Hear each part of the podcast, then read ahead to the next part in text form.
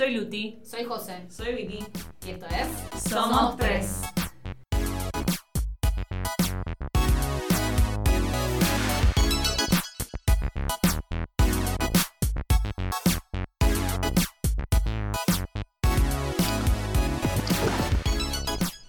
Bueno, bueno, bueno.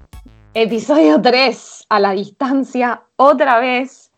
Es interminable esto parece, ¿eh? Vamos a seguir. ¿Cuánto tiempo vamos a seguir a la distancia? ¿Qué dicen? Yo nunca me imaginé que más de un episodio iba a ser grabado en cuarentena, les soy sincera. Yo tampoco. Y ya vamos ¿Sí? por el, por el tercero y eso que tampoco lo hacemos así tan a rajatabla. No, no lo Yo- hacemos semanalmente. Yo creo que, que hasta que nos podamos juntar, nosotras, va a pasar mucho tiempo. Era el podcast que se grababa a la distancia. Sí. Es, es- ya está, es su característica. Bueno, hoy eh, vamos a hablar un poco de algo eh, por ahí un poco diferente a lo que veníamos hablando. Eh, que quiero decir, ya que estamos, que los episodios anteriores tuvieron muy buena repercusión. Nos escribió un montón de gente agradeciéndonos por contar algunas cosas y por compartir. Así que eso a mí por lo menos me, me hace muy feliz. Así que gracias a todos los que A nos todas. Sí, sí. Este, Es, lo que, es el motor como para seguir, porque a veces uno, hasta que no, no tiene tampoco un feedback, no sabe. Total. eh, al ser esta red tan nueva y no recibir una respuesta instantánea por ahí como es el Instagram, ah, no sabes hasta dónde puede llegar a gustar. Así que siempre los mensajes. Aparte, son los, los podcasts no tienen para poner like ni comentario. Entonces, por eso. Nada. si nadie nos escribe por privado, no nos- ni nos enteramos. Sí, Tal totalmente. Así que estamos muy contentas eh, por las buenas repercusiones de los episodios anteriores. Eh, dicho esto, acaba de pasar un mosquito por mi cara, perdón. Dicho esto, esto es así, esto es así, estamos eh, así, es informal. Em, vamos a hablar un poco de, nosotras sí somos influencers, las tres, en mayor o menor, menor, perdón, en mayor o menor medida, pero además cada una también ser influencer es ser emprendedor, ¿no? Un poco, ¿qué opinan? Sí, obvio. Sí, sí, sí. Sí.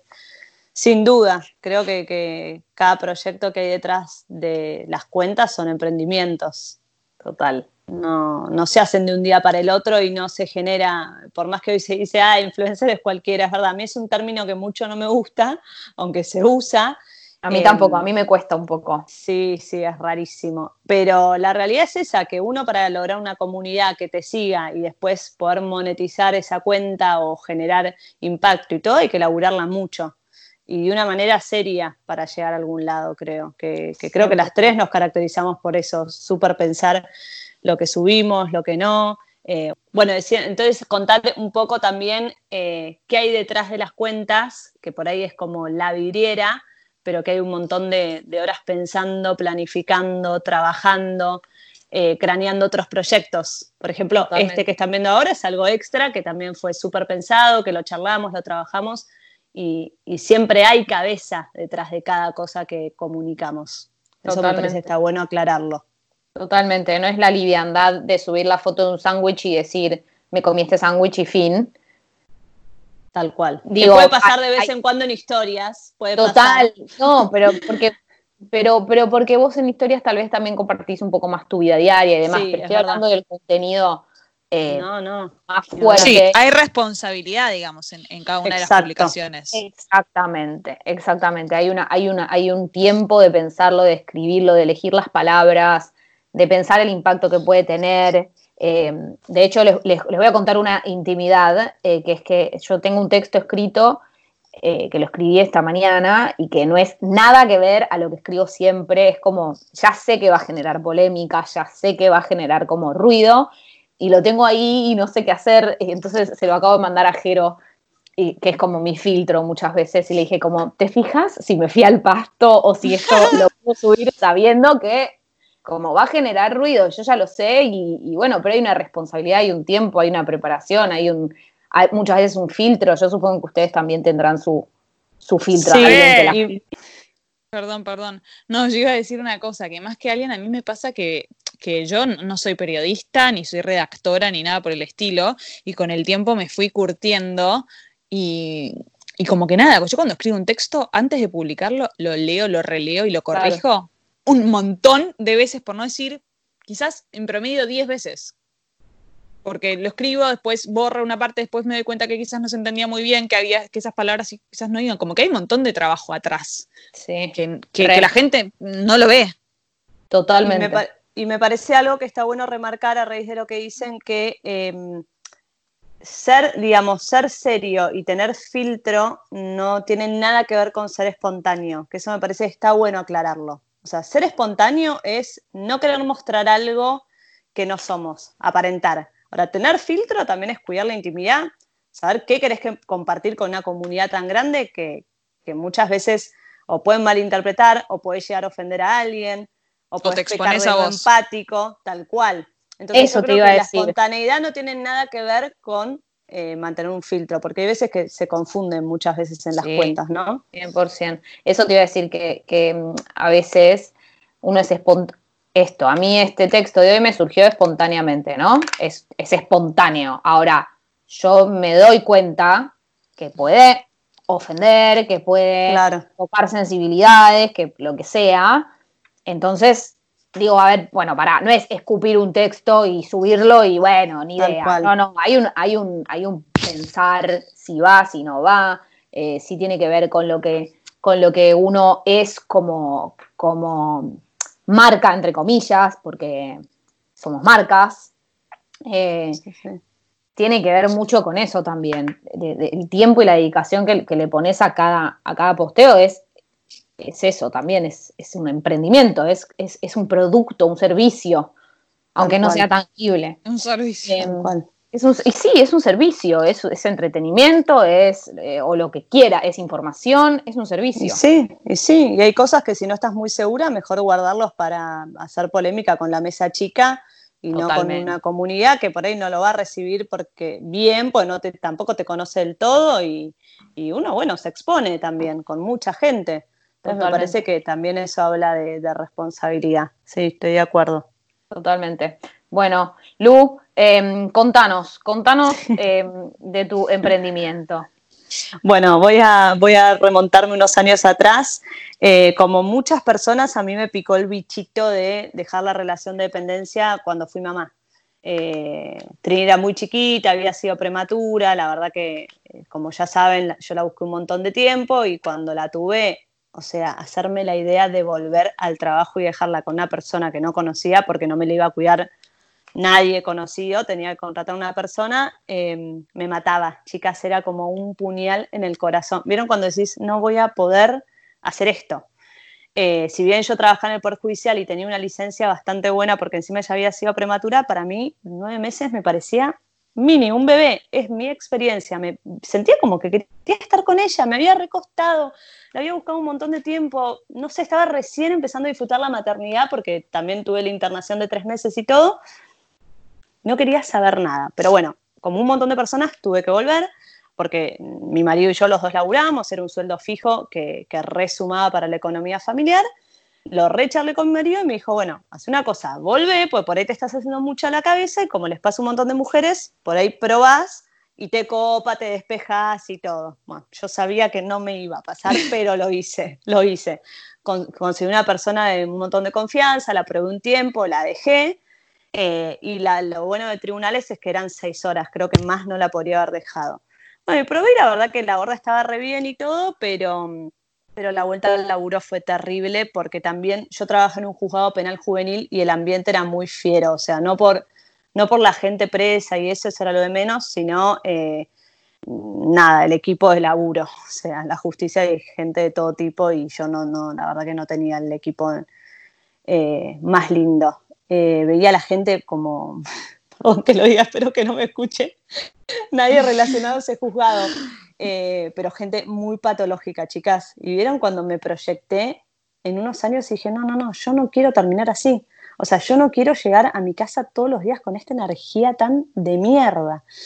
Eh, la estaba pasando muy mal, chicas, muy mal. Pasé situaciones límites de ver cómo eh, nada, cómo forreaban a otros empleados, horrible, haciéndome parte, más que yo soy como rejusticiera, entonces si algo no me va, me quiero plantar, también después te da miedo, que yo tampoco es que tenía un cargo de, secretaria ni mucho menos, era una pichi. Así que bueno, nada, lo conversé mucho con mi marido, me estoy yendo por las ramas, no me quiero quedar en eso, pero me parece que es importante como para que también muchas se puedan identificar con eso de cuando uno siente que algo no, que ahí no es tu lugar mucha charla con mi marido, mucho llanto, hasta que él me dijo, te banco, deja ese laburo, vamos a ver cómo nos arreglamos. Como les digo, en ese momento el tema económico era un tema. Eh, pero bueno, como que nada, nos pusimos la meta de decir, bueno, viviremos, mm, o sea, habrá, que bajar un poco el nivel de vida, pero elegimos ahora que yo esté con Trini, que era lo que quería. Como también sepan eso, como que no todos los que dejan su laburo es porque tienen todo cerrado económicamente. A nosotros en su momento la realidad es que era un, bajar un cambio en un montón de cosas, pero lo elegimos. O sea, yo lo elegí por, eh, por estar con Trini. Bueno, nada, la verdad que feliz de haber tomado la decisión y a los dos meses me empecé a aburrir. Dije, la puta madre, soy culo inquieto, quiero hacer, quiero hacer algo. Y recién empezaba esto de los blogs y como que me hice uno de deco, pero subía fotitos y sí, muy de vez en cuando. Em, y al tiempo me crucé con una amiga que era influencer, que es, es Coti de Muy Mona, que la verdad que nada, le tengo que agradecer siempre porque ella fue la que me remotivó, me cruzó en un casamiento y me dijo, che, vi que, estás como posteando cositas, me hice te el perfil para hacerte un Instagram. Bueno, me motivó muchísimo, muy buena onda y me, abrió la cabeza en un montón de cosas. Me dijo, esto lo puedes hacer como un laburo. Bueno, nada, ahí me junté con, con Mili, mi amiga que estaba en la misma, y creamos Bebé Blog. Eh, y compartíamos tips de, maternidad. No había tantos blogs como ahora. Piensen que esto fue hace cuatro años. empezamos a probar. Lo que sí yo tenía claro es como que quería que sea un laburo. Quería que sea planificado. No es que empecé a subir cositas así. O sea, realmente me lo tomaba como un laburo. Por más que hace un tiempo era por ahí de afuera lo veían ahí, esta boludez, subiendo fotos. Estaba como reorganizado. Empezamos a buscar sponsors, hacer notas, o sea, le poníamos mucho huevo. bueno, después Mili se fue a vivir afuera, nos separamos y el blog estaba reencaminado, pero digamos como que empezó a funcionar, a monetizarse, digamos, eh, más o menos al, año y medio, les diría, de, poder generar un ingreso. Y a raíz de eso, fui a consultar un coach porque sentía que, que mismo, ya el blog me quedaba chico, ya tenía, estaba más grande, tenía ganas de meterle más, y ahí fue cuando decidí hacer la tienda. Empecé a ir un coach y él lo que me dijo que me quedó como súper grabado fue eh, esto de que un emprendedor nunca se queda con una punta. Me dice, a ver, ok, ¿por qué venís acá? Yo le digo, mira, porque le estoy dedicando mucho tiempo a mi proyecto, pero necesito empezar a ser rentable, si no, ya me deja de motivar. Le estoy dedicando muchas horas, o sea, más soy una persona detallista, comprometida, entonces si hago algo, lo hago bien pero ya me desalentaba no, no generar un ingreso. ustedes saben el tiempo que se le, dedica. Entonces él me dijo, bueno, ¿cuáles son tus puntas? ¿Qué, ¿Cuáles son tus puntas? Bueno, eh, promocionar marcas, ¿qué otra cosa? Bueno, le digo, no, no sé, bueno, no, me dice, te tenés que poner, por lo menos pensar seis entradas de negocios como para poder em, empezar a formar algo. Y ahí, bueno, surgió lo de la tienda online, que hice toda la tienda de ropa, Em, y de ahí me, cambió como mucho la cabeza, como decir, bueno, listo, ¿querés ser emprendedor? ¿Querés laburar de esto? Tu cabeza no puede dejar nunca de cranear. Es así más o menos. Y tener re en claro que también como que los emprendimientos son muy dinámicos, no quedarse con eso de, dale para adelante. Sí, dale para adelante en la medida que, que siga haciendo lo que vos buscas. Porque hay veces que yo veo, vieron que, por ahí eh, muchos te incentivan, a, pesar de las caídas, seguí, sí, eso sí, hay que ser re perseverante, pero también saber cuándo por ahí, por algún motivo, eso ya no te hace vibrar o ya no te cierra tal cual, o es un dolor de cabeza que no va ni para atrás ni para adelante, poder decir, bueno, che, lo modifico y pruebo por otro lado. Como que ser emprendedor para mí es eso, es, ser dinámico, es estar como siempre abierto a nuevas ideas. Reinventarse em, también. Re, re y, como prepararse también, buscar capacitarse, buscar herramientas, no solo algo que te haga vibrar una idea y listo. O sea, como que, eso, claro, ¿no? Que hay mucho laburo. Eh, como me decía mi coach, me dice, vos fíjate, vos esto no lo estudiaste, derecho sí, pero en esto yo te aseguro que la cantidad de horas que tenés invertidas no se comparan lo que estudiaste para abogacía. Y es tal cual, chicas. Cuando uno lo hace, lo haces de cero, voz a pulmón, es como que ocupa toda tu cabeza. Te acostás y estás pensando en un, tu emprendimiento, te levantás y estás pensando, mirás algo y lo mirás con otra perspectiva. ¿Viste? Es como que todo el día es tu monotema. Eh, entonces, nada, tener en cuenta eso, que también uno le invierte muchas horas, muchas horas. Eh, bueno, esa es un poco mi, experiencia, cómo fue mi camino. Luis, ahora vos, perdón, que para, cerrar, vos tenés ahora eh, tienda bebé, que vendés ropa para niños, es tu emprendimiento más de un producto concreto, vendo ropa, y después tenés otro emprendimiento que es... O sea, yo eh, entiendo bebé diseño, diseño además de vender ropa. Claro. Bueno, que ahora, ahora convengamos que con todo esto está como todo complicado, pero digamos, pero bueno, es mi emprendimiento. Y después tenés Bebé y Blog, que es tu otro emprendimiento, eh, que es más un servicio. Es más un servicio, pero de donde también surgen un montón de cosas, porque yo, por ejemplo, ahora me surgió un, un laburo de estilismo para una, para una marca, para una marca y hago eso, aunque por ahí no lo muestre todo en Baby Blog. O sea, es como, es como una gran vidriera que está bueno para otros laburos.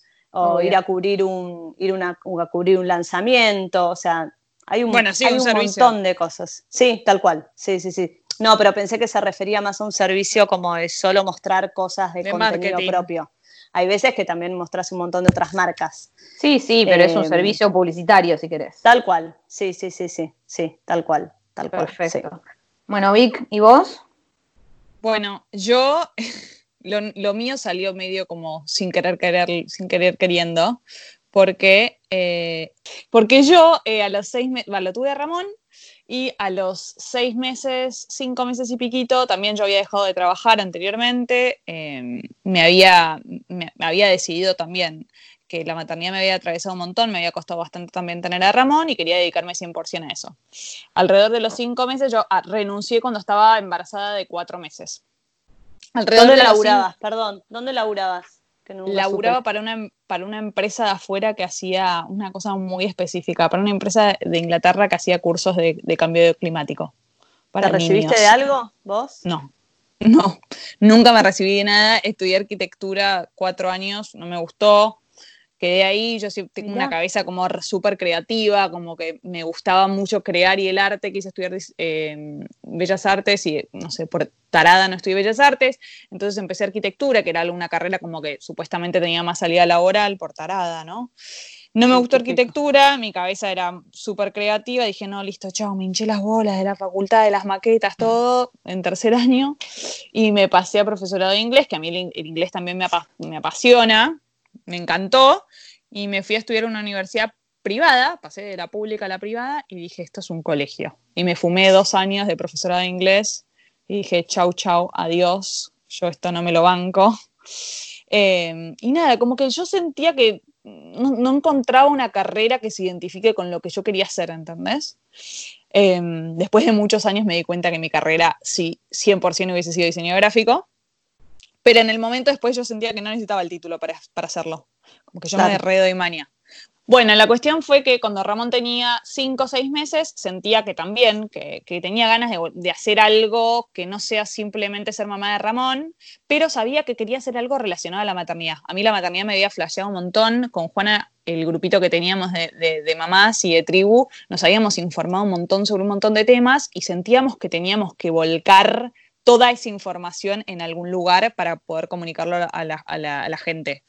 Bueno, entonces Juan me propuso hacer el blog, eh, obviamente que yo dije que sí, porque obviamente, imagínate, em, era un súper proyecto para mí, Juana tenía un montón de llegada, un montón de gente, pero hubo que ponerle un montón de trabajo ahí atrás, porque claramente los seguidores no son nada per se, o sea, como que un seguidor solo eh, no. no significa nada, como que hay que meterle un montón de trabajo, bueno, y ahí eh, nos, lo, empezamos a tomar como un laburo, un laburo posta, nos juntábamos, eh, craneábamos toda, la información, todos los profesionales a los que íbamos a convocar. Yo, con mi cabeza de, inquieta que tengo, imagínate que como me gustaba tanto el diseño gráfico, en dos días hice la página web, eh, monté el logo, hice el mail, como que todo, todo yo sola, como que a mí me gusta mucho investigar y saber las cosas por mí mismo.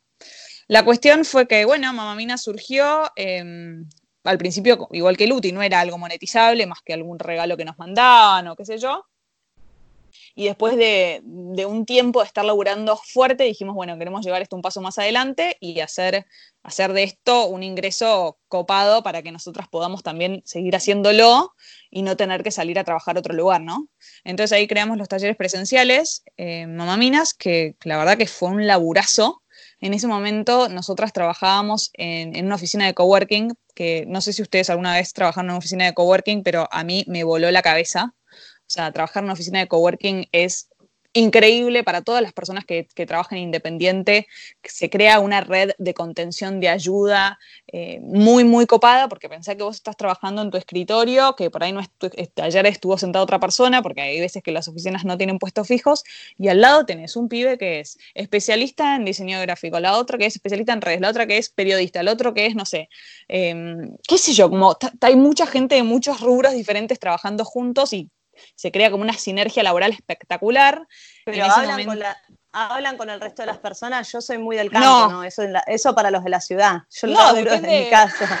No, depende de vos. A nosotras lo que nos pasó en su momento fue que, bueno, empezamos a hacer los talleres online y al principio hacíamos todo muy casero, ¿viste? Como que la entrada, no sé cuánto, como que teníamos todo un sistema como que requería un montón de laburo hasta que un día yo me siento al lado de un pibe y le digo, che, pero vos que estás Lo escuché hablar, ¿no? Por teléfono. Claro. Digo, pero vos que estás organizando un curso, digo, ¿cómo haces para organizar todo el tema de las entradas, el pago, esto, el otro? Y el pibe me dijo, no, mira que te muestras un segundo, ¿viste? Con la compu agarrás esta plataforma, no sé cuánto. Yo tipo, ah, pibe, me estás tirando tipo la posta de las postas.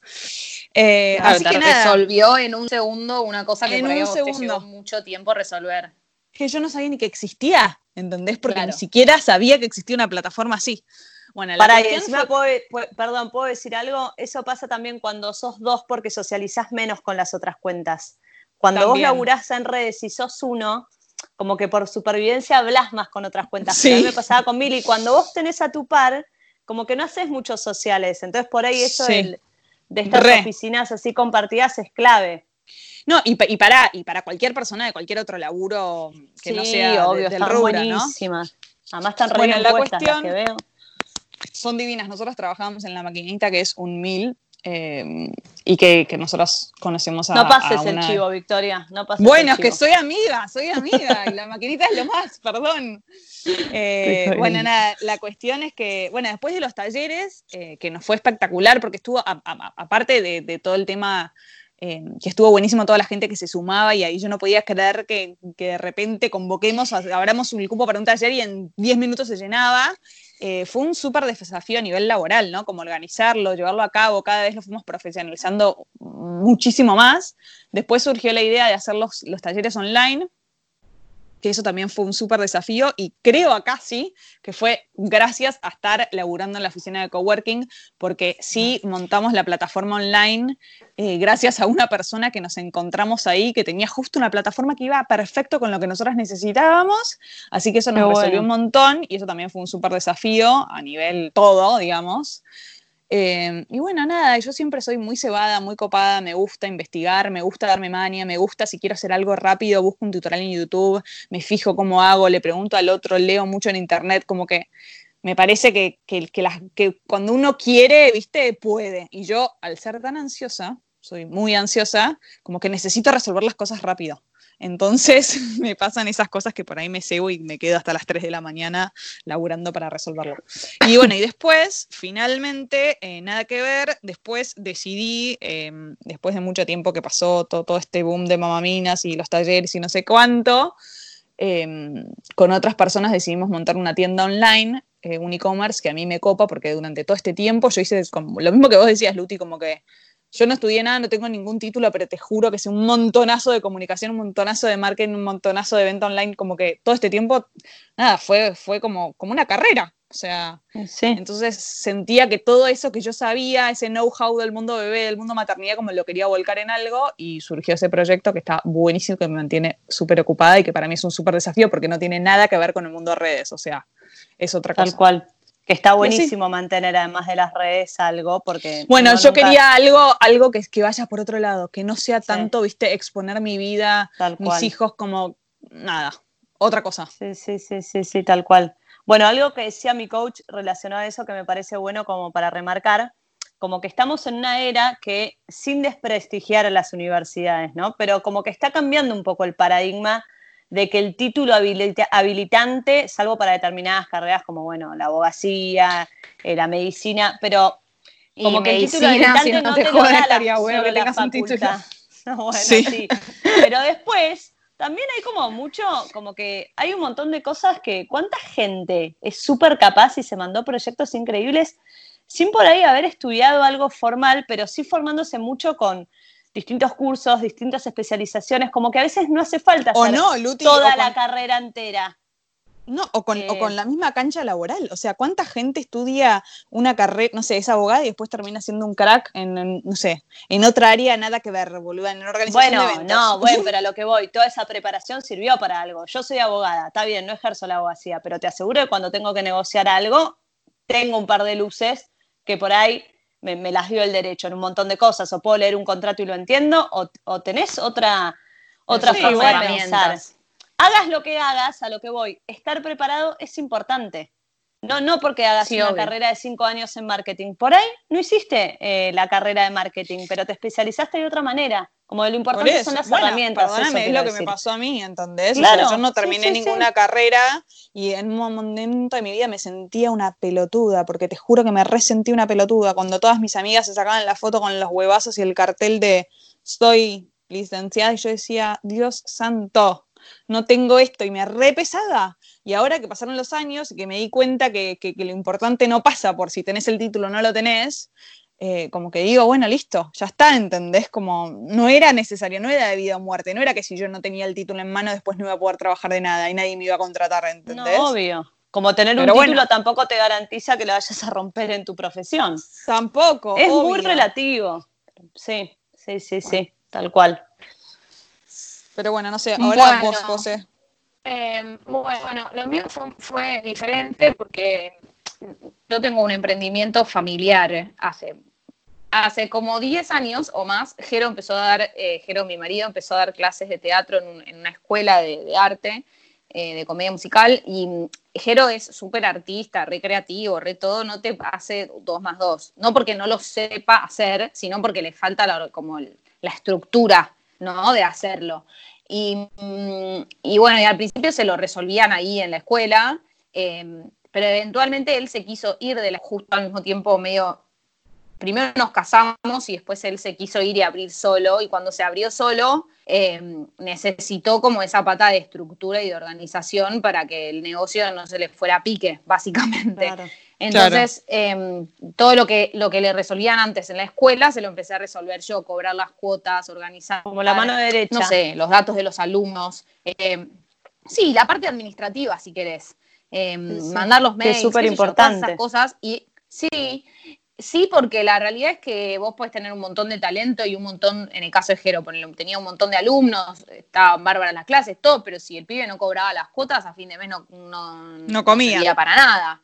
Tal cual. sí comía porque tenía un trabajo fijo, pero, pero o sea, un trabajo de fijo de día en una empresa, pero, pero la realidad es que el, emprendimiento se iba a pique, porque el emprendimiento pagaba un alquiler, había que pagar profesores, no sé había que hacer un, debe y haber, viste, ese tipo de cuestiones, que yo, chicas, no tengo ni idea, o sea, yo estudié teatro y estudié periodismo, no, tengo idea de hacer números. De administración. de administración, y ahí Vicky, vos que decías que vos sos autodidacta y que vas aprendiendo sobre la marcha, eh, me pasó mucho eso a mí en, el caso de, nuestro emprendimiento familiar, como me vi obligada a, aprender, a tomar la posta y a aprender cómo se hacía y cómo, cómo hacer para que funcionara y cómo, para que nos funcionara a nosotros en nuestro emprendimiento en particular, porque eso también es importante. Un emprendimiento no es igual a, a otro. La, fórmula que le pueda servir a alguien no, necesariamente es la que te sirve a vos. Em, entonces, bueno, adaptar cosas que me, iban, que me iban contando, que iba preguntando por ahí a mis amigas, que tenían más, más nociones más administrativas, les iba preguntando, me armé un Excel con 5.000 entradas, como que, y ahí lo fui, y año tras año iba mejorando, iba como efectivizándolo. Em, y bueno, y en el medio de todo esto em, empezamos a trabajar en que fue un boom, fue un video que hicimos que se, que se viralizó y ahí un montón de marcas salieron a buscarnos, en realidad salieron a buscar a Jero, porque era Jero el de la cuenta, pero bueno, los sketches no, vos también ya, bueno, por eso, por eso yo ya aprendí. Así como Rita. Yo ya lo aprendí eso. Sí, sí, sí, sí. No, somos nosotros. Nosotros, Jero, con Jero hablamos y decimos nuestra cuenta. O sea, yo tengo cuenta, tengo la de Jero y tengo la mía. Em, porque sí, la realidad es que sí, yo le meto. Es la familia, y pobre Ramón también. ¿eh? Sí, Ramón, también. Pero Rita ya interactúa, boludo. Rita eh, es artista. No, Rita la amo. Después quiero preguntar algo de Rita. Rita es tremenda. Eh, sí, obvio. Em, y bueno, entonces había todo ese otro mundo que para nosotros era absolutamente nuevo y desconocido. De que de repente, de repente entramos a un mundo que era nuevo y desconocido, que no teníamos ni idea ni, porque aparte también hay que, decir de este mundo de redes sociales que no hay un tarifario.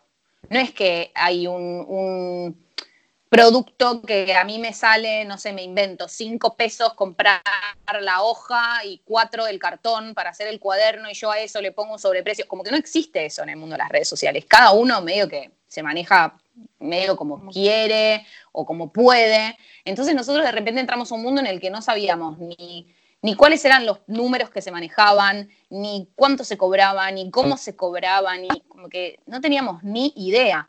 Entonces también fue eso, aprender sobre la marcha otra vez eh, a las negociaciones con las marcas, eh, a, charlar con gente que nos íbamos haciendo medio amigos o que íbamos pegando buena onda con otras cuentas, como decías vos, Lu, antes. Em, y, decirles tipo, che, dame una mano con esto, me piden este presupuesto para esto y no sé cuánto pasar, ¿qué te parece? Em, que eso es lo más difícil del mundo de Instagram para mí, como que de como dar en la tecla de, no pasarte ni de, ni de viva, ni de no viva, ni de que te respete. O sea, como que el límite del presupuesto es, para mí, a mí es lo que más me cuesta sí, porque encima eh, las agencias no son, no quiero bardear, ¿no? Pero tampoco son la cosa más seria muchas veces. A mí ese pichuleo turco me, molesta mucho. Es porque, sí, a mí también. viste eso de, de tener los mismos seguidores y a uno le pasé, le pagué tanto y a otro el doble porque me exigió más. Como que al final no, no hay honestidad y eso a mí me parece malísimo.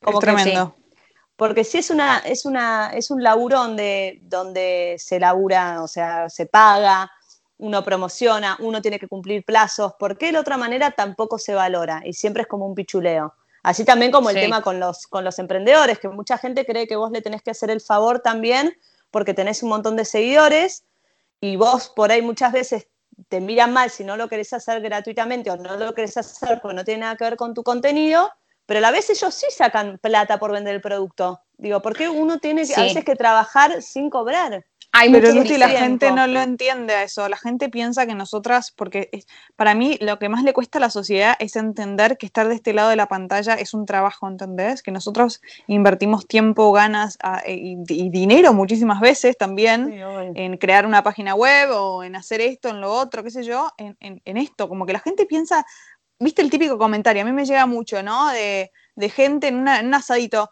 Ah, no, sí, es que yo tengo una amiga influencer, capaz que le puedo pedir que te haga la gauchada y que te suba eso, ¿viste? Yo tipo, pero no, boludo, o sea, ¿qué estás haciendo? Es como que de repente vos tengas una panadería y que yo vaya y te diga. Tal cual. No, me haces un favor, boluda, que, esta gente, esta, esta, tarde viene gente a tomar el té a mi casa, ¿por qué no me, no me, no me tirás tres, tres docenitas de medias lunas? Sí, es tal lo cual.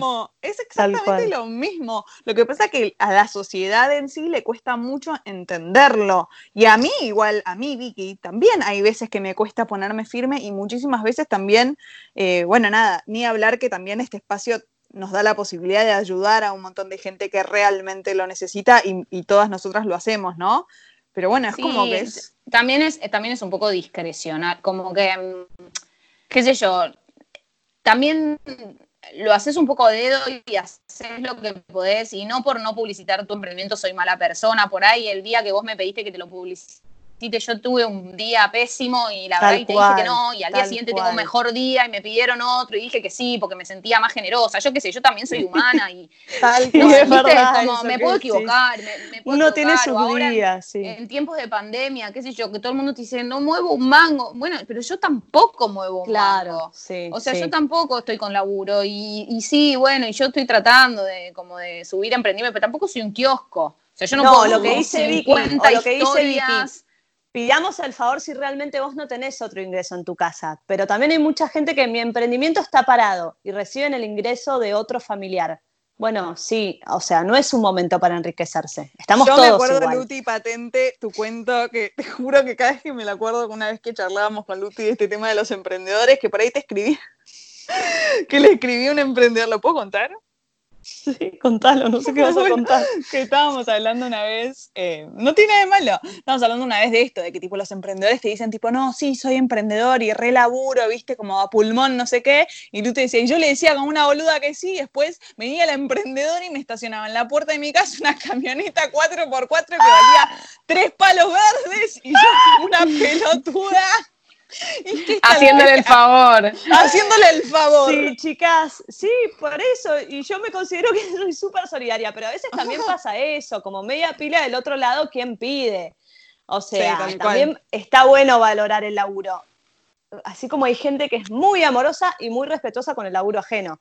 Sí, pero totalmente. tal cual. sí, también, y también ah, está buenísimo en, esto de del, mundo emprendedor y de, los influencers. Está buenísimo también pedir favores y, porque, porque también es la manera de darte a conocer y todo, pero también la alianza, entre comillas, tiene que ser equitativa, si querés. Vos no podés venir a decirle a un influencer de un millón y medio de seguidores que te publicite los cuatro pastelitos que le mandaste a su casa. Digo, tiene que haber cierta o equidad. o para José. O hacer alianza con alguien que haga medialunas si vos vendes pastelitos y, y, armen un sorteo. Como que hay otro tipo de alianzas. Alianzas no significa siempre salir a buscar un influencer. O sea, la alianza no es solo con el influencer, hay mil tipos de alianzas que, es, que son la manera de crecer 100%. Claro. Sí, sí, tal cual.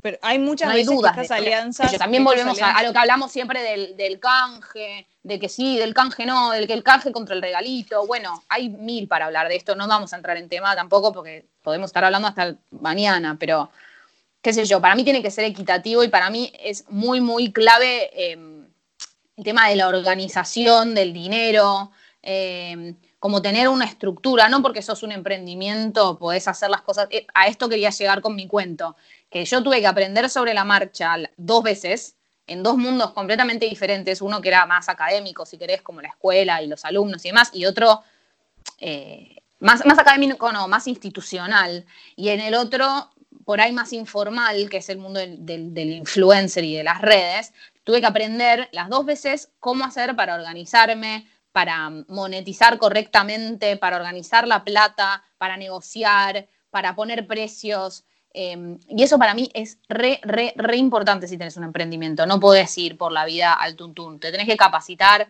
tenés que preguntar, tenés que eh, comprender, como, para mí organizarte es como, es todo. Sí, si no ponerse objetivos ponerse sí, Totalmente, No, y si, vos no sabés, a mí me pasó un montón que si yo no sabía, yo lo tenía a Fernando, mi marido, que yo me sentaba y le decía, gordo, no estoy entendiendo este temita, no sé, impositivo, este Excel no lo estoy entendiendo.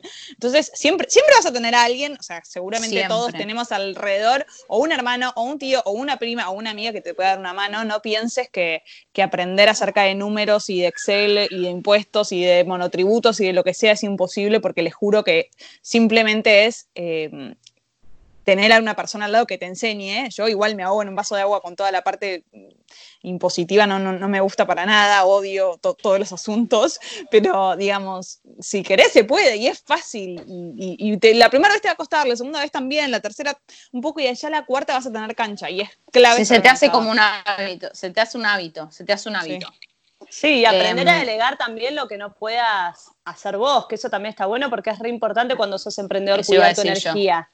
Ay, me eh, recuesta. Invertir, por eso también es importante saber cobrar, porque vos, vas a tener que invertir en un contador, en, una, en un diseñador, si lo tuyo no es el diseño, o sea, en fotos. Hay gente que es muy chota haciendo fotos. Entonces, todo eso también es importante, armarte un ingreso, porque vos también vas a tener que invertir.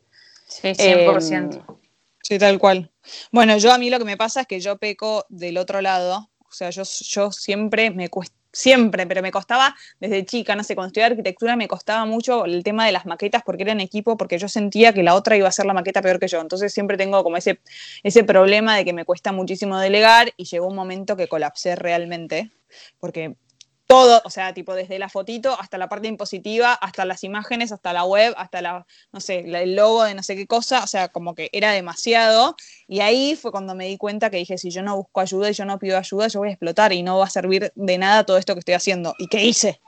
¿No? Como que también está bueno decir, bueno, listo, por más de que me guste y que lo pueda hacer, bueno, hasta acá llego, hasta acá invierto mi tiempo y mi habilidad, hasta acá no. Obvio. y saber que hay otras personas que también lo pueden hacer bárbaro. Totalmente. No es que vas a ser el único que hace bien eso. Totalmente. Eh, sí. Bueno, no sé. Eh, vamos a seguir, vamos a seguir porque si no vamos a empezar hablando de esto eh, mucho, mucho, rato.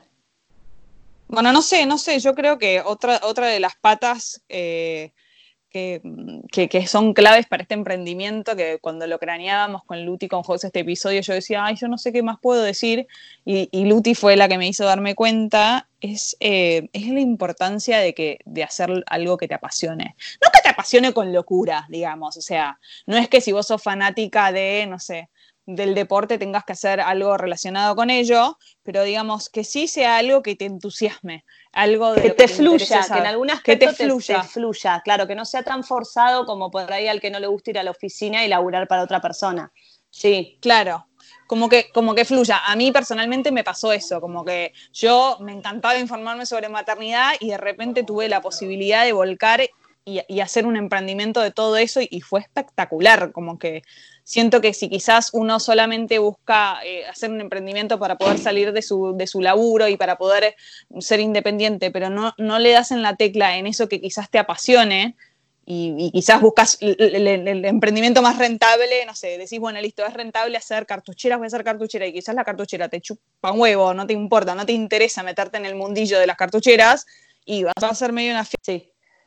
Eh, sí, de la mano con lo que dice Vicky, tal cual, yo creo que para, para que un emprendimiento sea exitoso hay una parte tuya que, tiene que fluir porque le vas a dedicar mucho más tiempo eh, seguramente que un trabajo en relación de dependencia. Entonces es importante que lo disfrutes. O sea, yo creo que nunca se me hubiese ocurrido trabajar un domingo eh, en el juzgado, me hubiese muerto de la fiaca lo hubiese hecho como obligación y en, mi emprendimiento, lo que fue tienda de eBay, cuando yo tenía un showroom, un lanzamiento de colección o tenía que hacer fotos, puedo laburar hasta un domingo a la noche y, nada, no me molesta, me apasiona. O sea, que eso me parece que está bueno tenerlo en cuenta. Otra cosa que es re importante, un poco del lado ves como que uno en general siempre en Instagram ve las historias de éxito. Ay, cómo hizo fulanita que le fue bárbaro. Bueno, como que hay toda una parte que también hay que pasar. Tolerar la frustración, la mayoría de los emprendimientos se caen en la, primera curva de frustración. Como que es muy común que por ahí no veas resultados en el corto plazo y te frustres. entonces, verde que también lleva un tiempo. Hay que laburar, lleva un tiempo y por ahí el éxito se empieza a ver. O sea, coincidimos todas que nos empezó a rendir al año y medio de ponerle mucho huevo y muchas pilas. Entonces, si ya empezamos con que lo único que queremos es plata, para mí estás medio Em, medio no, No, o, si querés plata, buenísimo, pero sabe que no va a ser de un día, o sea, que te va a, llevar no, no, tiempo por eso, esa plata. Por eso, por eso, como digo, no es renuncio mañana y empiezo. Y también otra cosa, que hay que ser realista, la realidad es que también todo eh, depende de, de, lo que es la vida de cada persona. Yo entiendo que hay un montón de gente que por ahí labura en relación de dependencia, porque eso es su sueldo grande en la casa, y probablemente no pueda soñar con un emprendimiento. Bueno, mi consejo por ahí es empezarlo en paralelo, tratar de armarlo con seriedad, cranealo, laburalo, y cuando veas que por ahí empieza a rendir, larga tu otro laburo, aunque sea más difícil. Nosotras por ahí todas tuvimos la posibilidad, en eh, mayor o menor medida, de poder lanzarnos, pero porque teníamos una espalda. Eso me parece también está bueno, si no es como que a la gente le queda a veces esa sensación. Yo tengo, yo tengo el caso de dos íntimas amigas que las dos largas rompieron con sus emprendimientos eh, en producto, no en servicio, y las dos siguieron laburando en relación de dependencia hasta que el, emprendimiento fue sostenible por sí mismo. Tal cual. Y pudieron decir, bueno, listo, ahora tipo, estoy preparada para, para no depender más de mi sueldo fijo y decir, a nosotros nos pasó eso, a nosotros nos pasó eso. Jero laburó un montón de tiempo en la empresa hasta que finalmente, y, en paralelo hacía los videos, hasta que finalmente los videos se convirtieron en más o menos rentables, porque nos tuvimos que igual ajustar, eh, pero cuando ya vimos que podía hacer una entrada de plata y que empezaba a entrar plata, ahí Jero renunció y se dedicó full time. Y ahí igualmente tuvimos como. Y te tirás a la pileta. Sí, por eso, tío, nos tuvimos que ajustar unos meses hasta que realmente activó. Em, pero, pero sí, Jero laburó un montón en relación de dependencia hasta que no es que dijo, bueno, voy a hacer videos, eh, chau, listo. No. Hablo de él porque él era el ingreso fijo grande, ¿no? En ese momento. Siempre estuvo en la escuela igual, que era lo que nos daba la espalda para que él se anime también a dar ese salto. Claro, claro, obvio. Pero bueno, bueno, creo que como conclusión, nada, animarse, pero siempre sigue estudiando un poco el, panorama, que no es menor, como... Eh, no, no, yo quería decir una cosa que me parece clave, importante, que todos los que nos están escuchando en este momento de, pandemia y aislamiento, que es un momento súper importante e interesante como para hacer un poco de introspección, eh, pensar si lo que estás haciendo realmente hoy te gusta, si, si es que no te gusta pensar qué, te gustaría hacer, como que hay un montón. Si bien estamos colapsadas con los chicos, creo que todos tenemos un ratito como para ponernos a investigar, fijarnos en internet, si, si lo que queremos hacer está copado, si no está copado, si, si ya hay gente que lo hace, como que no sé, aprovechen este tiempo. Sí, 100%. Sí. Así que bueno, bueno, nada, em, ¿eso fue todo por hoy? Sí, estuvimos bastante Eso fue todo por hoy. Estuvimos bastante tenemos mucho para hablar. Problemas técnicos. Tampoco es cuestión de. Sí. de agotarlas. todas las que se fumaron los problemas técnicos, pero no hay otra forma de hacer esto de mejor calidad que no sea así. Bueno, igual esto va a estar editado también en parte. Esos cortecitos. Sí, pero igual hay, hay partes que van a haber cortecitos que por ahí yo no, los quise interrumpir. Pero en el, en el anterior también hubo. sí. sí.